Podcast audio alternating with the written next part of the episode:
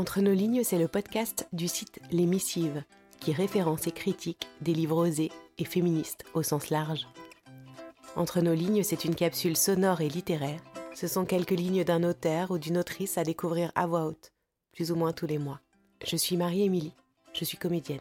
Et Entre nos lignes, c'est une dose de pensée inspirante, engagée et féministe, avec des mots qui m'ont touchée selon l'humeur ou l'actualité. Bonne écoute.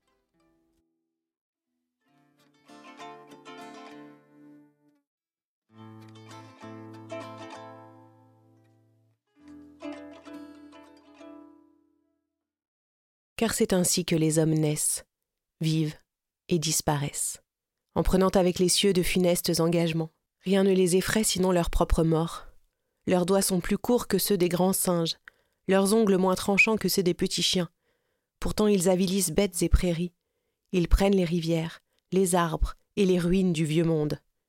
Ils prennent, oui, avec une avidité de nouveau-né et une violence de dieu malade. Ils posent leurs yeux sur un carré d'ombre et par ce regard l'ombre leur appartient, et le soleil leur doit sa lumière et sa chaleur. Ils construisent des villes géantes pour des vies minuscules, et la haine de cette petitesse les pousse à toutes les grandeurs. En amour, ils ne comprennent rien aux secousses du cœur et du sexe. Ils tentent de les apaiser. Leurs forces sont fragiles, leur corps mal préparé aux tempêtes des sentiments.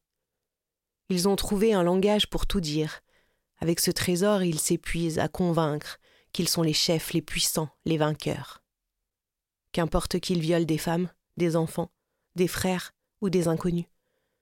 Qu'importe qu'ils vident des océans et remplissent des charniers, tout est voué à finir dans un livre, un musée, une salle de classe, tout sera transformé en statue, en compétition, en documentaire. Alors qu'importe qu'ils incendient des bibliothèques, des villages et des pays entiers, qu'ils martyrisent ceux qu'ils aiment, il faut, pour vaincre, tout brûler, et regarder les flammes monter au-dessus des forêts, jusqu'à ce qu'elles forment sous l'orbe des nuages de grandes lettres illisibles.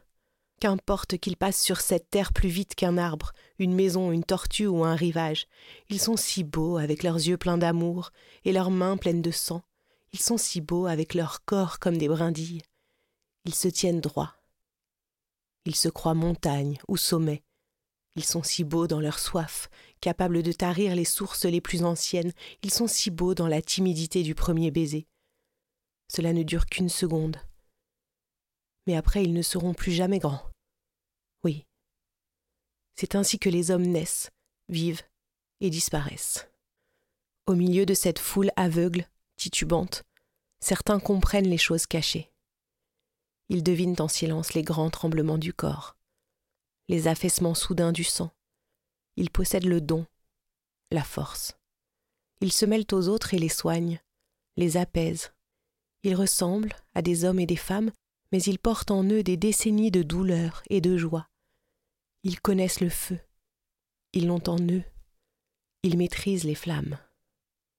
Ils guérissent. Voilà. On les appelle pour cela. Mais c'est bien autre chose que nous ne comprenons pas ils ont appris très tôt la langue des choses cachées. Merci d'avoir tendu vos oreilles. Si cette écoute vous a plu, n'hésitez pas à m'écrire, à soutenir en commentant dans vos applis de podcast et en partageant sur les réseaux sociaux, c'est comme ça que ça marche, et à vous abonner pour être notifié de la sortie d'un nouvel épisode. Et surtout, n'hésitez pas à m'envoyer vos coups de cœur littéraires et féministes. À bientôt!